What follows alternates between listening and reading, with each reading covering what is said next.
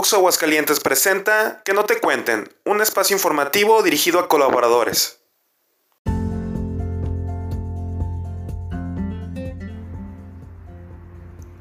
Buen día, bienvenidos a esta nueva emisión de Para que no te cuenten, información a la vuelta de tu vida. Los saluda muy cordialmente su amigo Ricardo Ortega, encargado de Desarrollo Humano Plaza Aguascalientes. El día de hoy nos acompaña la licenciada Alejandra Certuche Ramírez del Instituto Municipal de la Mujer de Aguascalientes. Licenciada, muchas gracias por estar con nosotros. ¿Cómo se encuentra el día de hoy?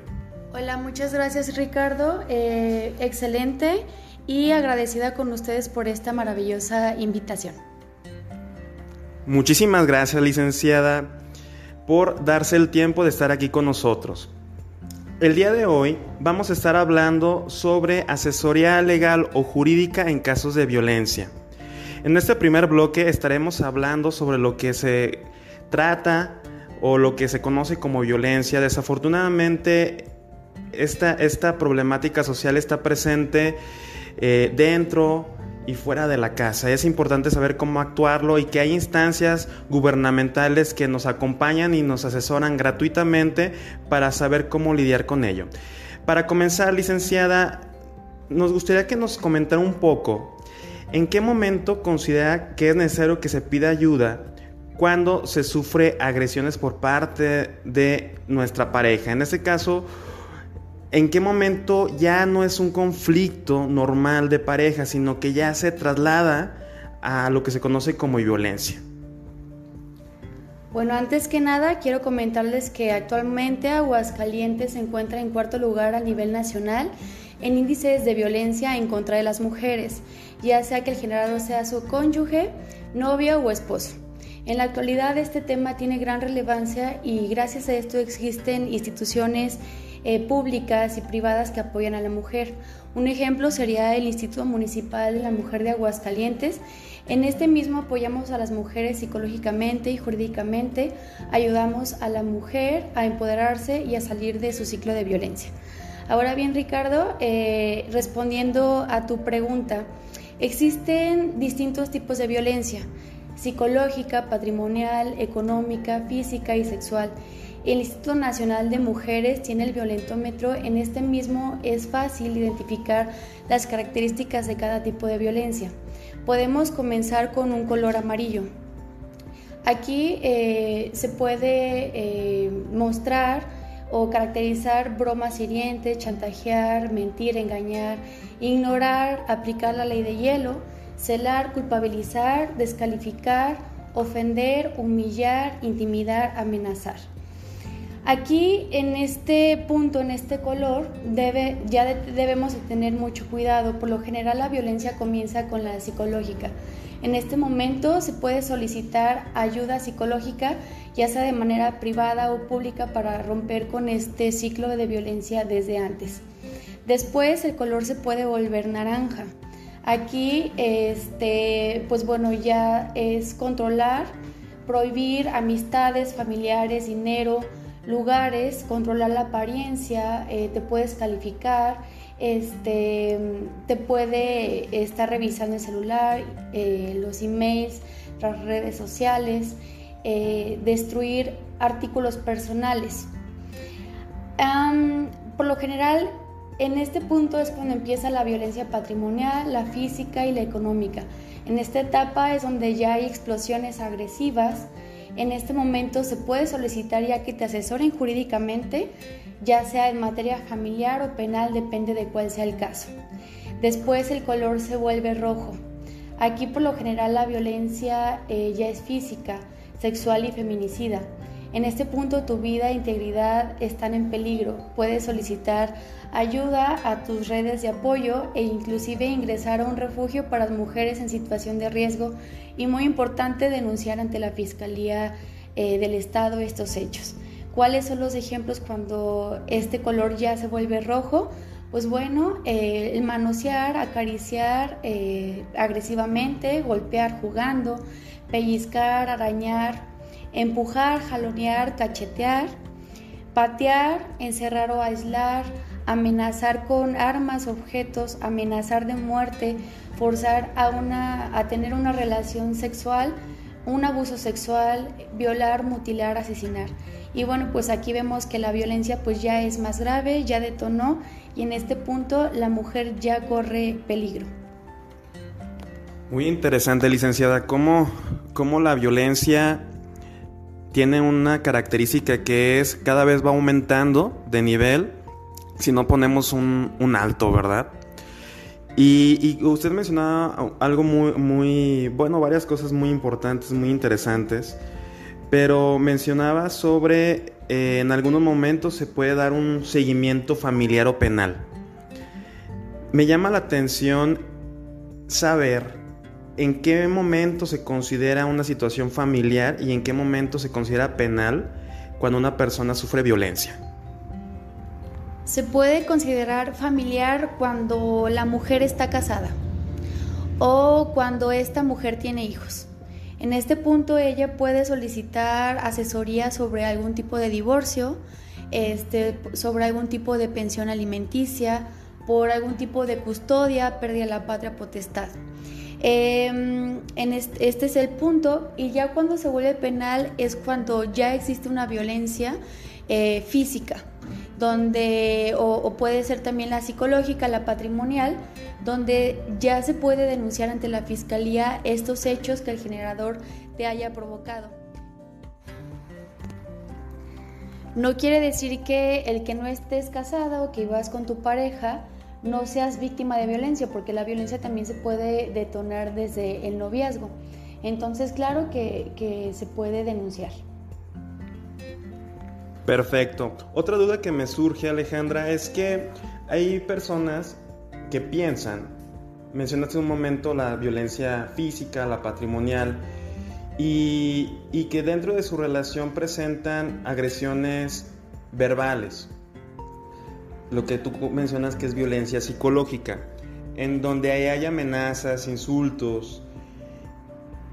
La ley, cuando aún no hay una agresión física, pero si hay ese tipo de descalificación, de, desvalidaciones a la persona, aún así la persona se puede acercar a hacer un proceso legal y la defienden. Sí, el proceso legal sería una denuncia se pueden denunciar las amenazas eh, y bueno, aquí básicamente, por ejemplo, si estás en, viviendo en una situación de, pareja, que vives con tu pareja o que estás casada, pues aquí entraría lo que es el delito de violencia familiar. Entonces, claro que, se puede hacer la denuncia. Además que eh, ya cuando está iniciada la denuncia, la Ministerio Público lo que hace es hacer peritaje psicológico. Entonces es aquí donde se muestra esas marcas, esos daños que tiene la persona psicológica y emocionalmente. Totalmente entendido, Alejandra. Una nueva pregunta. Si una persona ya recibe violencia física y decide irse de la casa, pero tiene miedo por precisamente amenazas de su pareja que le va a quitar a sus hijos, lo puede, lo puede realizar, le pueden quitar a sus hijos. No sé si nos puedas especificar cuando el caso es dentro de un matrimonio y cuando solamente es por unión libre. Ok, cuando no hay un juicio de divorcio donde se haya resolvido la custodia de los menores o cuando no haya una sentencia donde se defina quién tiene la custodia provisional o definitiva de los menores, entonces existe la presunción de que mamá y papá tienen la custodia compartida, por lo que el menor puede estar con cualquiera de los dos siempre y cuando el menor no sea víctima de violencia. Un ejemplo sería una mujer sale de su domicilio con sus hijos porque se siente en riesgo y se va a vivir con un familiar o conocido, independientemente este, si está casada o en unión libre. Entonces su agresor la busca porque tal vez quiere regresar con ella o simplemente quiere ver a sus hijos. La mujer se los presta, pues bueno, con temor a que el padre de los menores ya no se los regrese, pero aún así esta misma lo hace porque sus hijos quieren ver a su papá. Entonces pasan las horas o los días y el padre no se los quiere entregar. ¿Qué es lo que esta mujer puede hacer o qué es lo que esta mujer eh, en lo particular hace? Por lo general acude a las autoridades, en específico acude con la autoridad correspondiente, que es la Fiscalía en su agencia especializada para delitos en contra de la mujer, que se encuentra en el Centro de Justicia para las Mujeres de Aguascalientes. Y se encuentra con la Ministerio Público y esta misma le pide alguna sentencia donde especifique quién de los dos padres tiene la custodia de los menores. Y aquí es donde viene este problema. No se ha iniciado ningún juicio anteriormente, por lo tanto la custodia es compartida y el Ministerio Público no puede girar una orden de recuperación de menores por esta causa que no existe un papel o una sentencia que ordene esto. Y en este punto ella ya no pudo recuperar a sus hijos. Por esto es necesario quien tenga a los menores a su recuerdo, bueno, es muy necesario quien tenga a los menores a su resguardo le comunique a su padre dónde se encuentra.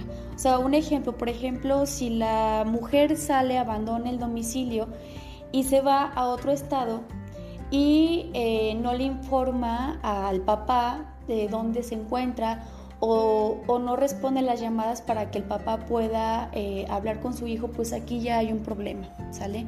Entonces es muy importante que la mujer, a pesar de que sale del domicilio, tiene ella que estar informando al padre, ¿sí? Este, y bueno, me regreso un poquito, eh, ya que si el padre desconoce la ubicación y la madre, otra, otra vez, repito, no responde a las llamadas y mantiene comunicados a sus hijos de su padre, existe ya el delito de sustracción de menores. Y en este punto la Fiscalía es la intermediaria para la entrega de los menores y la consecuencia puede ser que se los entreguen a DIF en lo que hacen las investigaciones correspondientes. Algo muy importante, el derecho a una, sana, convivencia y a un libre esparcimiento es derecho de los menores, no tanto de los padres, de mamá y papá. Por eso es que no puedes impedir a los menores convivir con sus padres, con papá, en este caso por lo que es recomendable que una vez abandonando el domicilio donde ambos padres vivían juntos, es necesario iniciar cualquier juicio antes, de, antes mencionados, ya sea eh, el de divorcio o el de custodia, para ahorrarse las consecuencias. Es mejor asesorarse legalmente desde antes y hacer un plan estratégico es, es lo más recomendable, pero sabemos que existen este, casos de urgencia donde la mujer no se preparó o no se asesoró y abre los ojos hasta cuando hay una explosión violenta. Y en este punto es cuando, bueno, la mujer abandona el domicilio. Algo muy importante que, bueno, nos preguntan mucho a las mujeres es que tienen miedo de abandonar el domicilio, ¿no? Porque antes sí existía el delito de abandono de hogar. Entonces es por eso que las mujeres pues están como sometidas o, retenidas a, esa vida de pareja de, en un domicilio, vaya, ¿no?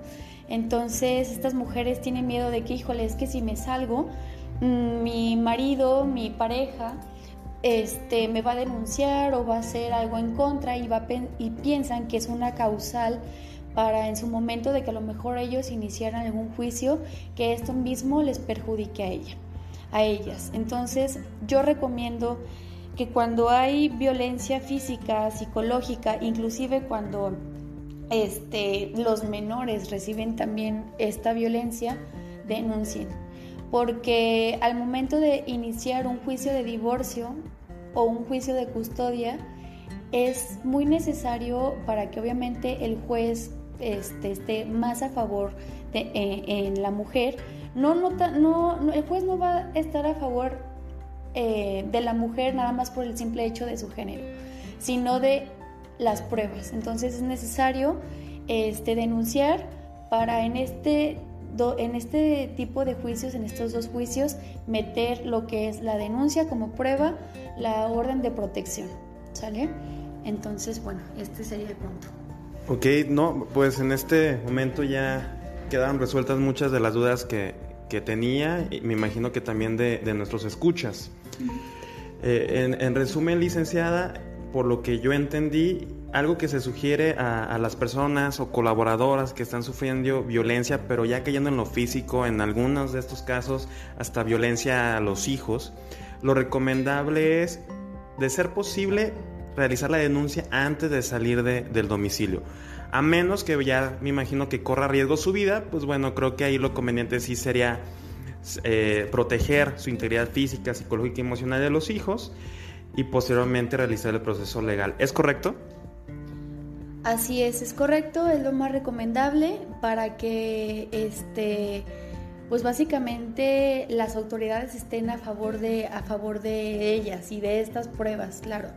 Algo también este, que se me pasó comentarte era cuando no solamente la mujer es la víctima de, violencia, en algunas ocasiones también los hijos son, son receptores de este tipo de, violencia. Entonces, ¿qué es lo recomendable también? Acudir ante el DIF. Eh, el DIF estatal tiene una agencia que es la Procuraduría de la Defensa del Menor y también ellas mismas pueden levantar esta denuncia porque ellas no son, bueno, ellas son víctimas, pero también sus hijos, pero quienes están facultados para dar el seguimiento o dar las investigaciones pertinentes es la Procuraduría de la Defensa del Menor.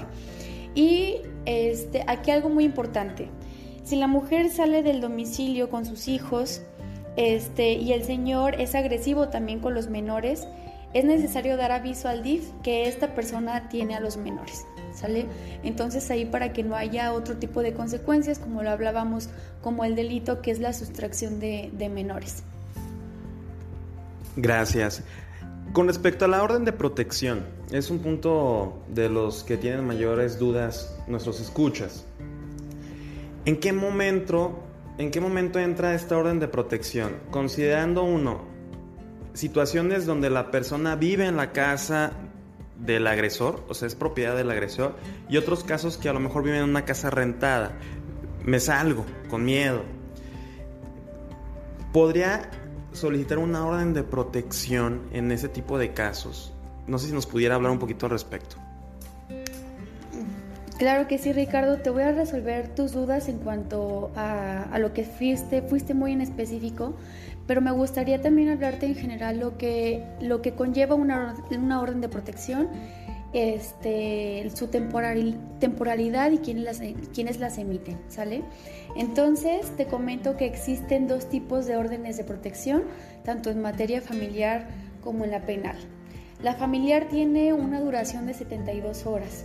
Yo la verdad es que no recomiendo tanto esta orden de protección porque pues su vigencia, su temporalidad no es mayor. Entonces, en cambio, en materia penal, la orden de protección en materia penal tiene una vigencia de 30 días a 60 días hábiles. En su caso, si las agresiones continúan, se pueden estar renovando estas órdenes de protección por otros 30 días más. Todo esto depende del estado de riesgo en el que se encuentra la víctima y esta misma la emite el Ministerio Público en materia penal. Se giran en diferentes sentidos. Eh, podría ser el, primero en auxilio inmediato, ya sea que la, que la mujer se encuentre en su domicilio, es muy importante en su trabajo o en la vía pública. No importa en qué lugar esté la mujer, este, para que ella pida este auxilio inmediato a las autoridades correspondientes, en este caso ella podría marcar al 911 o eh, también es muy importante estar informadas a qué delegación está más cerca de su domicilio, ¿no? Porque ahí hay destacamentos de policía quien se puede acercar más a, este, a este domicilio, ¿sí? Otra es la vigilancia. Eh, oficiales de la Policía Municipal programan rondines a los domicilios donde tienen las mujeres estas órdenes de protección para acudir al domicilio, para saber en el estado en el que se encuentra la mujer, para saber si el agresor ha estado molestándola eh, últimamente o si se ha encontrado dentro de su domicilio, porque luego pasa mucho que a veces las mujeres van, salen a sus trabajos, salen a, pues a la tienda, ¿no? Y se encuentran como que el generador de violencia está cerca del domicilio.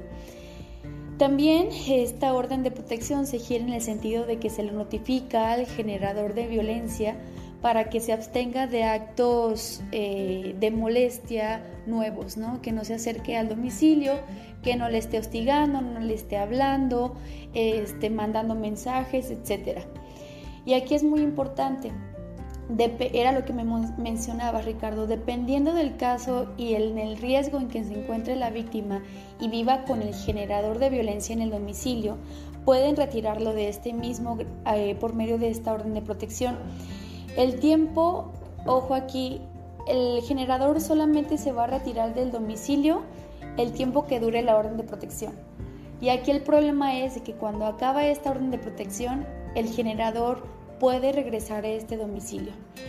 Esto es muy importante, eh, esto sin importar que la casa esté a nombre de él, que él que estén casados por bienes mancomunados o separados o que estén viviendo en, en unión libre que la casa tenga un contrato de arrendamiento y que este mismo contrato esté a nombre de él.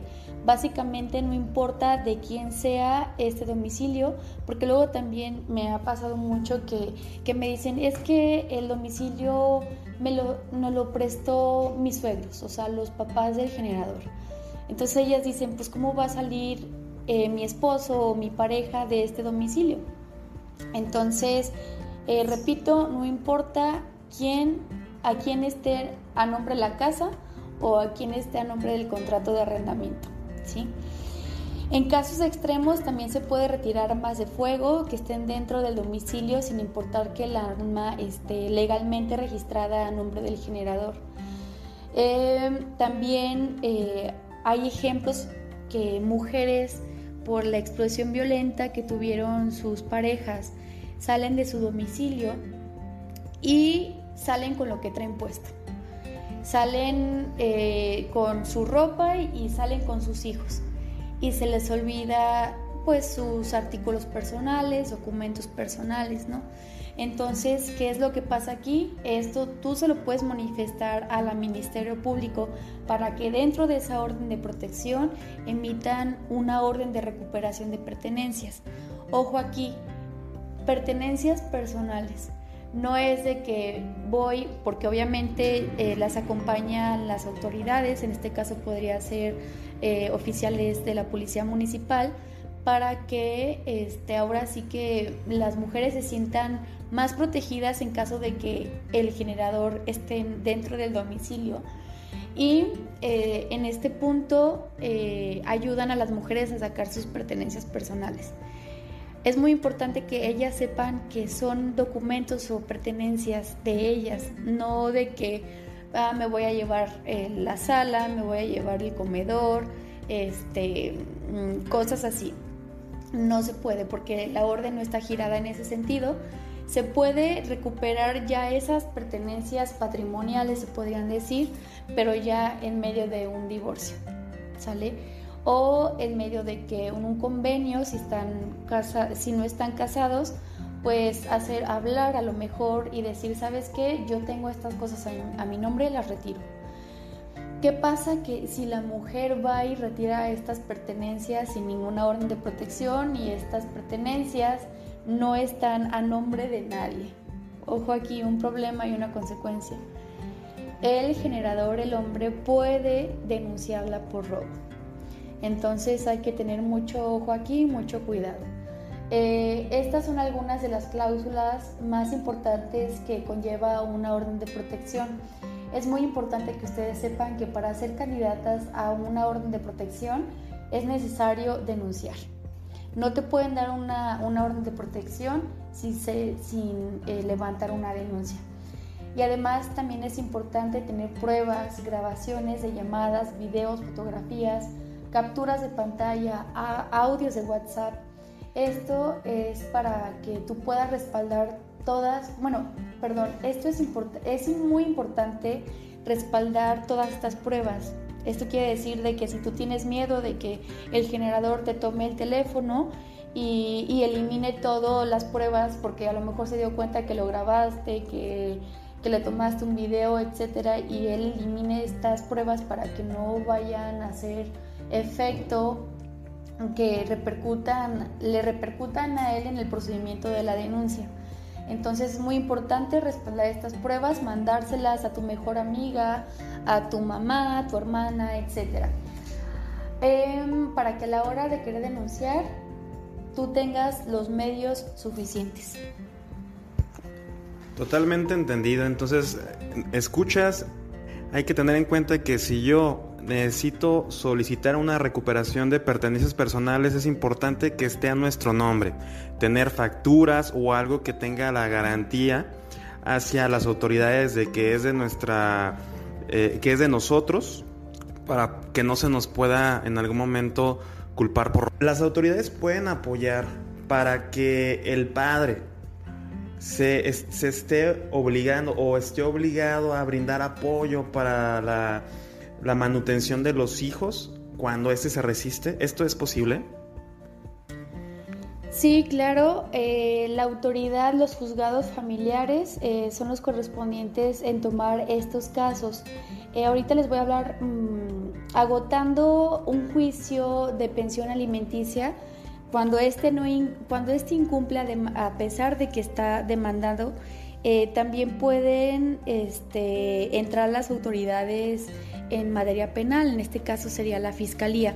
Ahorita, bueno, es una introducción, ahorita me voy a ir por pasos para, explicarles hasta qué punto la, autoridad penal, la autoridad de la fiscalía puede llegar a, este, a meterse o sí, meterse en este procedimiento. Bueno, se puede iniciar un juicio de alimentos. En este juicio se comprueba la capacidad económica del deudor, el deudor sería el padre por medio de informes que el mismo juzgado solicita para que diferentes dependencias busquen en sus, en sus registros al deudor alimentario y en base, aquí es muy importante, en base a lo que él gana, a lo que gana el demandado se dicta una sentencia interlocutoria. ¿Qué es una sentencia interlocutoria? Esto quiere decir que aseguran los alimentos para los menores en lo que se llega a una sentencia definitiva. O sea, que no se tiene que esperar uno a una sentencia definitiva porque los juicios ahora, ahora sí que tienen eh, una, una, un tiempo pues largo, ¿no? Entonces el juzgado ve por el interés superior del menor y asegura una pensión alimenticia antes de que termine todo el juicio. Entonces, este y aquí es muy importante, en caso de que el deudor no cuente con una fuente laboral, pues ahí dicen, ay, pues es que mi, mi esposo, el papá de mis hijos, pues no cuenta con una fuente laboral, ya me dice que lea como quiera, que no me va a poder, que no le voy a poder hacer nada, etc. Quiero decirles que en ese punto están muy equivocados. En este caso, el deudor, no, si no cuenta con una fuente laboral o con algún registro, este, no sé, que esté dado de alta ante el SAT, ante el Seguro Social, ante, este, mm, ante, ante permisos. Eh, si no encuentra ningún registro de él, pues bueno, la sentencia se puede fijar en base a un salario mínimo, ¿sí? sin importar de que él no cuente con una fuente laboral. Y pues bueno, se comprueba la necesidad de los menores de recibir una pensión por el simple hecho de ser menores, ya que a su edad no pueden solventar sus necesidades por ellos mismos. En caso de que el padre se negara a cumplir con lo ordenado, era lo que les comentaba, y con lo condenado por el juez, la deuda se genera. En este momento es que la mujer, eh, en este momento la, eh, la mujer puede decidir que, bueno, ok, no me está dando ahorita, eh, no hizo caso a la sentencia, no hizo caso a lo ordenado, pues me espero. Ella muy tranquilamente a lo mejor sí tiene la necesidad, pero se puede esperar a que esa deuda se acumule y en el momento en que ella lo decida puede ejecutar esa sentencia. O sea, quiere decir, eh, nosotros los abogados le llamamos planilla de liquidación pero es, este, se podría decir que es una lista de la deuda de todo lo que ha generado eh, el demandado desde que él pues, se hizo irresponsable de esta obligación. aquí hay algo muy importante. Una, una, pensión alimenticia se fija en base a la capacidad económica del deudor y en base a las necesidades de los menores, pero el juez fija dicha cantidad con lo justo para que también el padre pueda subsistir con lo que le reste. En pocas palabras, el deudor no puede, no puede dar más de lo, que, de lo que no gana. Aquí es muy importante, la obligación alimentaria es de papá y de mamá, no solo del padre, porque bueno, también este, por las costumbres eh, se piensa que, que, la mujer pues no tiene obligaciones, ¿no?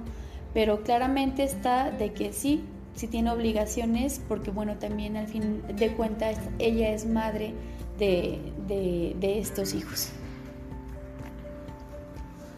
Perfecto, Alejandra.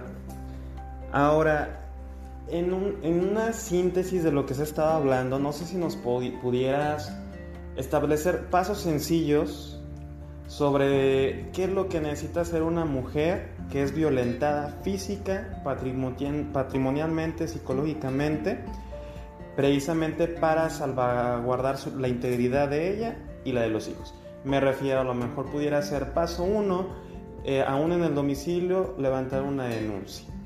Paso 2, eh, solicitar una orden de protección. Paso 3, solicitar una recuperación de, pertenencias personales. Paso 4, así sucesivamente. ¿Nos podrías brindar como pasos sencillos precisamente cuando la persona está casada y cuando no está casada? Ok. Em, inicialmente, unas, bueno, el primer rasgo de violencia es la psicológica. Era lo que les comentaba en un inicio. Este, lo primero que tiene una que hacer es acudir, ya sea de manera particular o de manera eh, pública, eh, apoyo psicológico, ¿no? Creo que es muy importante que las mujeres que sufren violencia se den cuenta de la situación en la que están viviendo.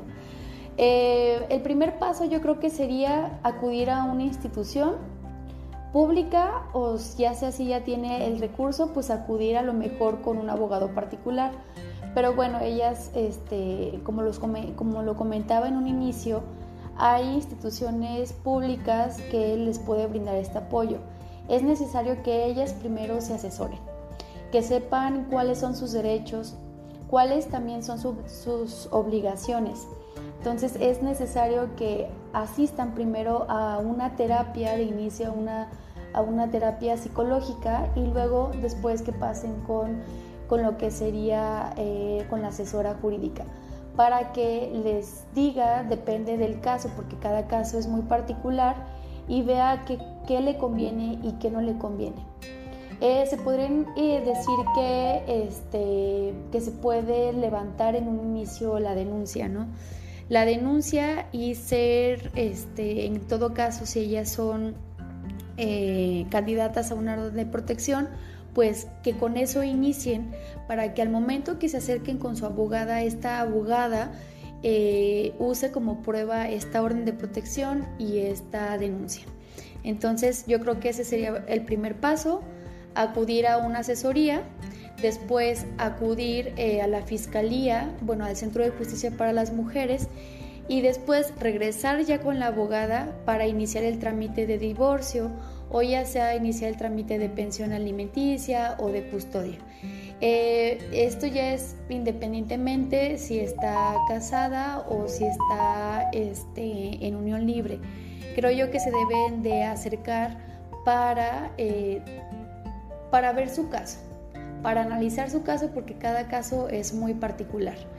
Y este, pues bueno, ya eh, después claramente ya se inició el juicio de divorcio o algún juicio en materia familiar y es muy importante darle la continuidad a la denuncia porque luego llegan con nosotras y dicen híjole es que este no le dieron el seguimiento ya no me hablaron de la fiscalía ya no hicieron absolutamente nada. Es muy importante eh, recordarles, mencionarles que ustedes son las primeras interesadas y ustedes tienen que estar acudiendo a la Fiscalía del Centro de Justicia para la Mujer y literalmente estar detrás de los ministerios públicos para que den continuidad a este caso.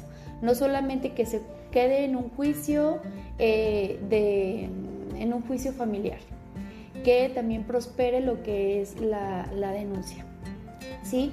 Y lo que me comentabas ahorita sobre eh, la orden de recuperación de pertenencias, etcétera. Lo que lo comentaba de la orden de protección y, y todo como todas las características que tiene esta orden de protección, pues ya, ya estaría dentro de la, eh, la recuperación de pertenencias y estaría dentro de la orden de, de, protección. ¿sí? Muy bien, Alejandra. ¿Nos podrías brindar, por favor, los números o, el domicilio, lo que, lo que pudieras ahí apoyarnos, cuando, para cuando una persona ya toma la decisión de, ok, voy a hacer una denuncia? ¿A dónde me dirijo? ¿A qué teléfonos puedo marcar? También nos habías comentado sobre la Procuraduría de la Defensa del Menor y la Familia. ¿Esta es, la que se encuentra ubicada en Libertad en el centro? No. Ok, mira, no sé si nos pudieras apoyar con esta información. Sí, mira, este, te voy a dar así como porque no me acuerdo así, no recuerdo bien los, los datos, pero por ejemplo, te voy a dar de inicialmente eh, donde laboro, donde trabajo. El Instituto Municipal de la Mujer de Aguascalientes, eh, su matriz se encuentra en la calle Pedro Parga, 247, con número de teléfono 916-3610, bueno, 449-916-3610. Y este, bueno, nosotros nos encontramos en zona centro, pero también tenemos unidades de atención que están, eh, una se encuentra en Villas de Nuestra Señora de, de la Asunción y la otra en la Colonia Insurgentes. Pero igualmente para, para, mayor información pues igualmente se pueden comunicar al teléfono que acabo de dar ya que esta es la matriz y depende donde la mujer se encuentre este, puede acudir a las diferentes unidades, la que le quede más cercana. Eh, hablando de lo que es el Centro de Justicia para la Mujer, pues creo que muchas ubican lo que es el Parque del Cedazo. ¿sí? Eh, este mismo se encuentra justo enfrente del Parque del Cedazo, el Centro de Justicia para la Mujer. La verdad ahorita no tengo eh, ubicado la dirección y la Fiscalía General del Estado, pues esta se encuentra en lo que es López Mateos y Héroe de Nacosari. Enfrente muchas yo creo que ubican lo que es el registro civil o la glorieta de Don Quijote. Y lo que hablábamos ahorita sobre la Procuraduría de la Defensa del Menor y la Familia, eh, este se encuentra en lo que es Avenida de los Maestros, bueno, es primer anillo, Avenida de los Maestros, lo que vendría siendo lo que es la colonia España. Entonces, este, ahorita lo que me comentabas, lo de la calle Libertad, sí, ahí está, eh, es una casa de convivencias, ¿sí? Esto es ya cuando, bueno, ya cuando ya las parejas, los padres ya se sometieron a un procedimiento de custodia, eh, o de, de pérdida la patria potestad, eh, etcétera, cosas, cuestiones que tienen que ver con menores. Esta casa de, convivencias eh, precisamente es Casa Libertad de, de, DIF y aquí es donde padres pueden convivir con sus hijos porque el juez lo haya ordenado así, ya sea porque la mujer sufre violencia y tiene miedo que acuda el generador a su domicilio o ya sea que, este, que el padre de, estos niños pues haya violentado a, a estos niños, estos mismos, y aquí en este centro de convivencias pues ah, existe vigilancia de psicólogos, de trabajadores sociales, quienes están resguardando a los menores, quienes también están protegiendo a la mujer, este, y aquí hacen análisis de, de las convivencias, de los comportamientos que tienen los niños con sus padres y estos mismos rinden informes a juzgados, al juzgado donde lleven eh, el procedimiento que se haya iniciado para que la autoridad, para que el juez eh, determine quién es apto, o más bien si es apto el padre o la madre de convivir con, con los menores. Muy bien, Alejandra. Pues con esto ya estamos finalizando esta emisión de nuestro espacio informativo para que no te cuenten. Te agradecemos mucho tu, apoyo, esta información tan valiosa que estoy seguro va a apoyar a muchísimas colaboradoras. Desafortunadamente esta es una problemática social muy presente en la actualidad y que se vio multiplicado en, este, en esta epidemia, en esta contingencia, porque mm, la mayor parte la pasábamos en nuestra casa por nuestra salud. Te agradecemos mucho nuevamente eh, este, este espacio. Ella es Alejandra Certuche Ramírez del Instituto Municipal de la Mujer de Aguascalientes. Muchas gracias. Muchas gracias a ti Ricardo por esta invitación y espero verlas, bueno, a todas nuestras escuchas, espero verlas pronto de manera presencial, que les haya llamado la atención esta plática, que le haya servido de algo que les haya resuelto algunas de, estas dudas que tienen todas estas mujeres que están en esta situación de violencia y espero verlas, de verdad, espero conocerlas este, para poderles hablar o si ustedes les generan en ese momento algún tipo de duda, incertidumbre, podérselas yo resolver en ese preciso momento. Y pues bueno, repito, muchísimas gracias por esta, eh, esta invitación, Ricardo. Perfecto, ok, queridos Radio Escucha, les agradecemos mucho que estén aquí con nosotros. Estén al pendientes de próximas emisiones. Dense cuenta que hay dependencias, instancias que nos protegen, nos apoyan de forma gratuita. No estamos solos, no estamos solas, estamos acompañados. Y estén también muy al tanto porque precisamente vamos a tener más podcasts sobre el tema, vamos a tener conferencias precisamente por asesoría jurídica. Estén al pendiente ahí de los comunicados que se bajan a sus tiendas para que formen parte de, de estos eventos y sigan promocionándonos con sus demás compañeros. Que tengan una excelente semana.